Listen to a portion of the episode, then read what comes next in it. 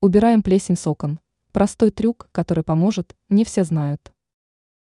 В холодное время года многие квартиры становятся более уязвимы к плесени.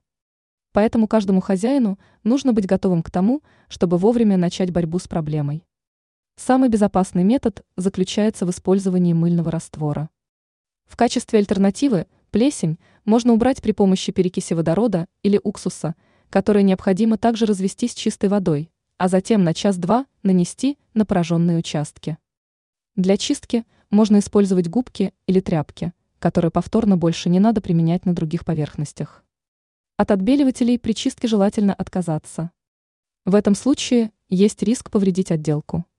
Кроме этого, важно помнить про правила безопасности во время борьбы с плесенью. Нельзя игнорировать маску и перчатки в процессе уборки. Не нужно забывать, что плесень опасна для здоровья и может провоцировать негативные реакции организма.